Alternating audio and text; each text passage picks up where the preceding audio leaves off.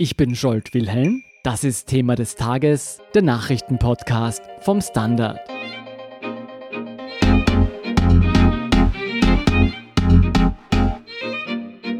Die Corona-Krise verändert unsere Gesellschaft. Einerseits prägen Solidarität und Nachbarschaftshilfe den Alltag, andererseits kommen in diesen Zeiten auch viele negative Seiten zum Vorschein.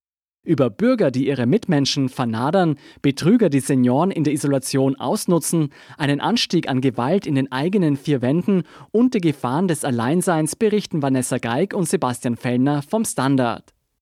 Vanessa, die zweite Woche der Ausgangsbeschränkungen in Österreich geht zu Ende. Wie würdest du die Stimmung in deinem Umfeld oder auch in der breiteren Bevölkerung beschreiben? Also die aktuellen Eingriffe in unsere Grundrechte, die sind ja durchaus massiv und man sollte es, glaube ich, so notwendig wie die Maßnahmen auch sind, in ihrer Auswirkungen nicht unterschätzen. Und das betrifft sowohl die Gesellschaft als Ganzes, als auch uns als Einzelpersonen. Es wird nämlich durch diesen Rückzug ins Private immer schwieriger, dass man sich untereinander austauscht und wenn, dann funktioniert es nur über digitale Kanäle. Und das ist sicher gerade in Zeiten, wo viele jetzt mit drohendem Jobverlust kämpfen oder mit familiären Spannungen, eine große Belastung. Ich glaube, dass das Verständnis für die Maßnahmen momentan noch sehr hoch ist, vor allem auch deswegen, weil wir quasi vor unserer Haustür in Italien sehen, wie schlimm sich die Situation gestalten kann. In meinem persönlichen Umfeld sind die meisten Leute insofern privilegiert, weil sie verhältnismäßig große Wohnungen zur Verfügung haben, weil sie oft im Homeoffice arbeiten können. Und ich glaube, man sollte sich da immer vor Augen halten, dass von dieser Krise jetzt nicht alle gleichermaßen betroffen sind. Also soziale Unterschiede machen sich jetzt verstärkt bemerkbar, weil es einfach nicht das Gleiche ist, ob ich in Quarantäne zu zweit in einer Wohnung mit Dachterrasse sitze oder ob fünf Personen auf 60 Quadratmeter durchhalten müssen. Mir ist jetzt vor allem auf der Straße diese geisterhafte Stimmung aufgefallen. Gerade beim Einkaufen fällt es einem auf, wie fast alle versuchen, einem nicht zu nahe zu kommen. Gleichzeitig gibt es immer wieder Berichte, wie die Polizei Bürger auf der Straße anweist, nach Hause zu gehen oder diese sogar anzeigt. Wie oft kommt denn das vor, dass die Polizei da durchgreift? Ja, sowas kommt vor. Bis Montag hat es ca. 1500 Anzeigen allein in Wien gegeben. Und von der Polizei heißt dazu, dass man zurzeit sehr viele aufklärende Gespräche führen muss. Und dabei soll offenbar versucht werden zu sensibilisieren nach dem Motto, nicht alles, was erlaubt ist, ist auch vernünftig. Glaubt man aber einzelnen Erfahrungsberichten, dann schießen manche Beamte da mitunter übers Ziel hinaus. Uns erreichen ja auch immer wieder Meldungen, dass dieses Überwachungsgebaren der Polizei auf das Verhalten der normalen Bürger übergreift. Ist das so? Kommt es tatsächlich vor, dass Bürger andere Menschen bei der Polizei melden, weil diese sich vermeintlich nicht an die Ausgangsbeschränkungen halten? Ja, tatsächlich kursieren einige Bilder in sozialen Medien zum Beispiel, wo Bauarbeiter oder Obdachlose gezeigt werden, die jetzt nach Ansicht des Fotografen oder der Fotografin zu nah aneinander stehen würden. Und auch beim Bürgertelefon gehen derartige Meldungen ein, berichtet die Polizei. Diese Hinweise aus der Bevölkerung sollen aber größtenteils entbehrlich sein, sagt die Polizei, weil erstens könne man sowieso nur nach einem Anruf bei 133 aktiv werden und zweitens sei es wenig hilfreich meistens, wenn jetzt zahlreiche Leute anrufen und sagen, dass auf der Donauinsel immer noch so viele Leute unterwegs sind. Man muss sagen, dass die Präsenz der Polizei im öffentlichen Raum derzeit ohnehin sehr hoch ist und es ist bereits angekündigt worden, dass es, wenn es am Wochenende wieder schöner wird, das auch nochmal verstärkt werden soll. Das heißt, das Polizeispielen sollte man den Profis überlassen. Kann man sagen. Was macht denn dieses gegenseitige Beobachten mit uns als Gesellschaft? Vor allem, wenn diese Maßnahmen möglicherweise noch einige Wochen oder gar Monate anhalten. Also ich glaube, dass man jetzt ganz genau aufpassen muss damit, ob man jemanden ein potenzielles Vergehen anlastet, weil es wird uns sicher nicht über diese Krise hinweg helfen, wenn wir jetzt anfangen, uns gegenseitig mit Argusaugen zu beobachten und nur darauf zu warten, bis der andere einen Fehler macht. Ich glaube auch, dass wir die Fähigkeit zur Differenzierung nicht verlieren dürfen. Es ist klar, dass diejenigen, die von dem Virus besonders bedroht sind, unser aller Solidarität bedürfen und es macht durchaus Sinn, sich möglichst nicht nach draußen zu bewegen jetzt.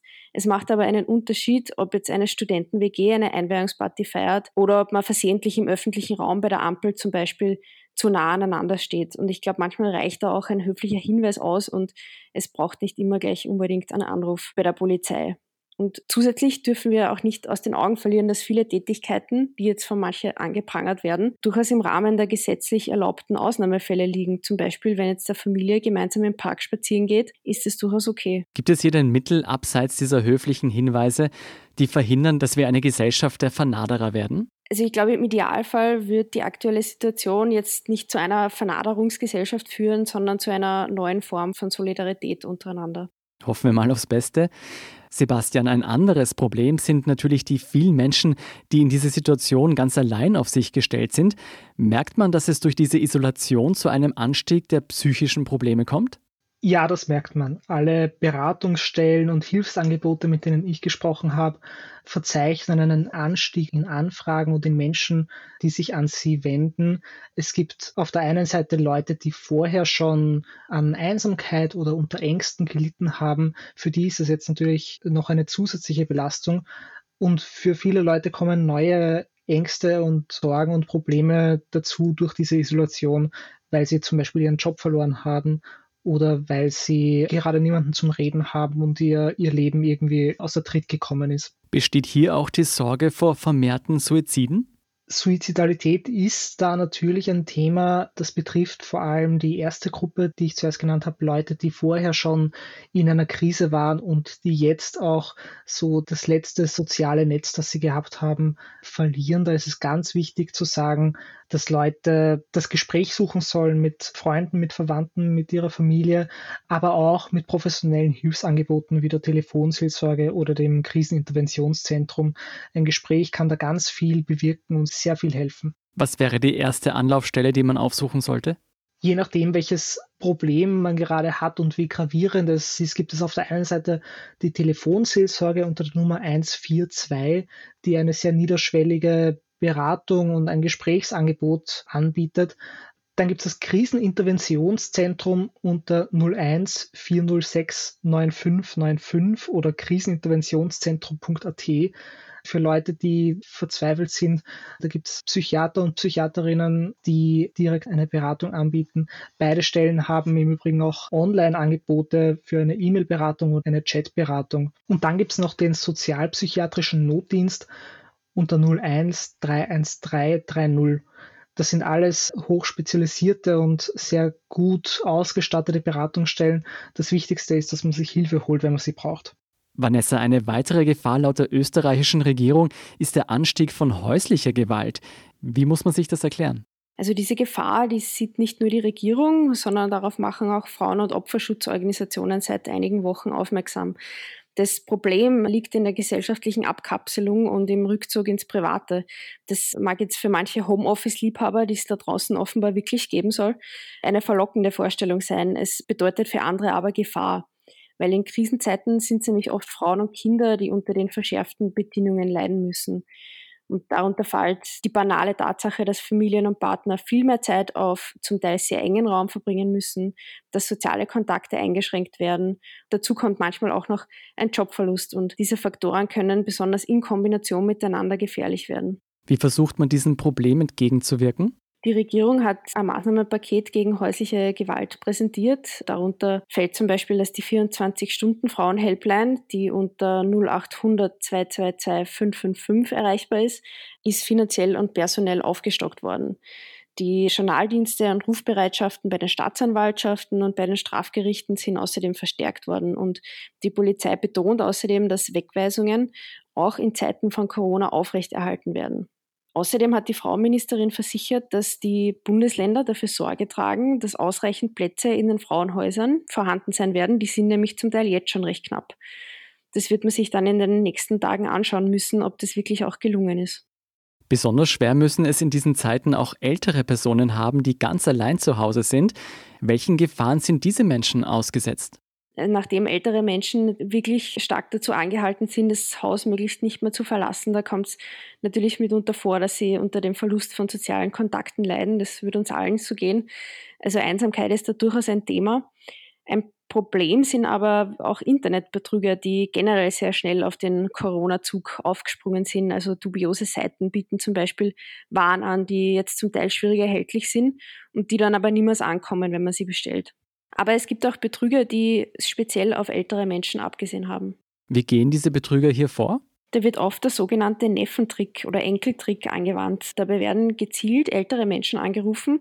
Häufig wählen die Betrüger da einfach altmodisch klingende Namen aus dem Telefonbuch aus Und die Anrufer geben dann vor, entfernte Verwandte zu sein, die zum Beispiel Geld für eine Corona-Behandlung brauchen würden. Und in manchen Fällen vereinbaren die Betrüger eine direkte und persönliche Geldübergabe. In anderen Fällen werden den Opfern aber einfach die Bankdaten herausgelockt und dann Geld abgebucht. Der Trick, der funktioniert zwar nicht sehr oft, aber wenn, dann werden den Opfern meistens tausende Euro aus der Tasche gezogen. Was rät denn die Polizei in solchen Fällen? Aus früheren Fällen weiß die Polizei, dass ältere Menschen sich häufig dafür genieren, wenn sie sich nicht mehr an die vermeintlich Verwandten erinnern können, die da anrufen und deswegen dann bereitwillig helfen. Also auf derartige Anrufe sollte man keinesfalls reagieren und umgehend die Polizei informieren. Vanessa, ein anderer Punkt, der bei der Debatte um die häusliche Isolation kaum angesprochen wird, sind die Obdachlosen in Österreich. Wie wird denn versucht, diese Menschen vor dem Coronavirus zu schützen? Ja, das Paradoxe für Obdachlose ist in der jetzigen Situation, dass sie den öffentlichen Raum, also den Ort, von dem wir uns jetzt eigentlich möglichst zurückziehen sollen, notgedrungen als ihr Zuhause sehen müssen. In Wien haben deswegen viele Notschlafstellen auch tagsüber geöffnet jetzt. Das bedeutet, dass wohnungslose und obdachlose Menschen nicht mehr in der Früh das Zentrum verlassen müssen, sondern sich dort auch untertags aufhalten können. Das soll vor allem auch die Tageszentren entlasten, in denen die Kapazitäten jetzt zum Teil gedrosselt werden mussten, damit Hygienebestimmungen überhaupt eingehalten werden können. Außerdem sind die Logierungen aus Gemeindewohnungen vorübergehend ausgesetzt worden. Sozialarbeiter berichten aber auch von heiklen Situationen und zum Teil recht vollen Zentren, wodurch die Ansteckungsgefahr dann ja wieder erhöht wird. Oft werden Obdachlose nämlich in erster Linie als Gefährder gesehen, die aufgrund mangelnder Hygienemöglichkeiten den Virus verbreiten würden. Was ganz oft vergessen wird, ist, dass Obdachlose zum allergrößten Teil selbst eine Hochrisikogruppe sind. Also viele leiden an mehreren Krankheiten und haben ein schlechtes Immunsystem. Sozialarbeiter und Experten fordern deshalb, dass leerstehende Hotels oder kleinere Wohneinheiten mit separaten Zimmern vorübergehend für Menschen in Not zur Verfügung gestellt werden. Also gerade jetzt ist Rücksicht vor den Schwächsten in unserer Gesellschaft angesagt. Vielen Dank, Vanessa Geig und Sebastian Fellner, für diesen Bericht. Danke. Dankeschön. Wir sind gleich zurück.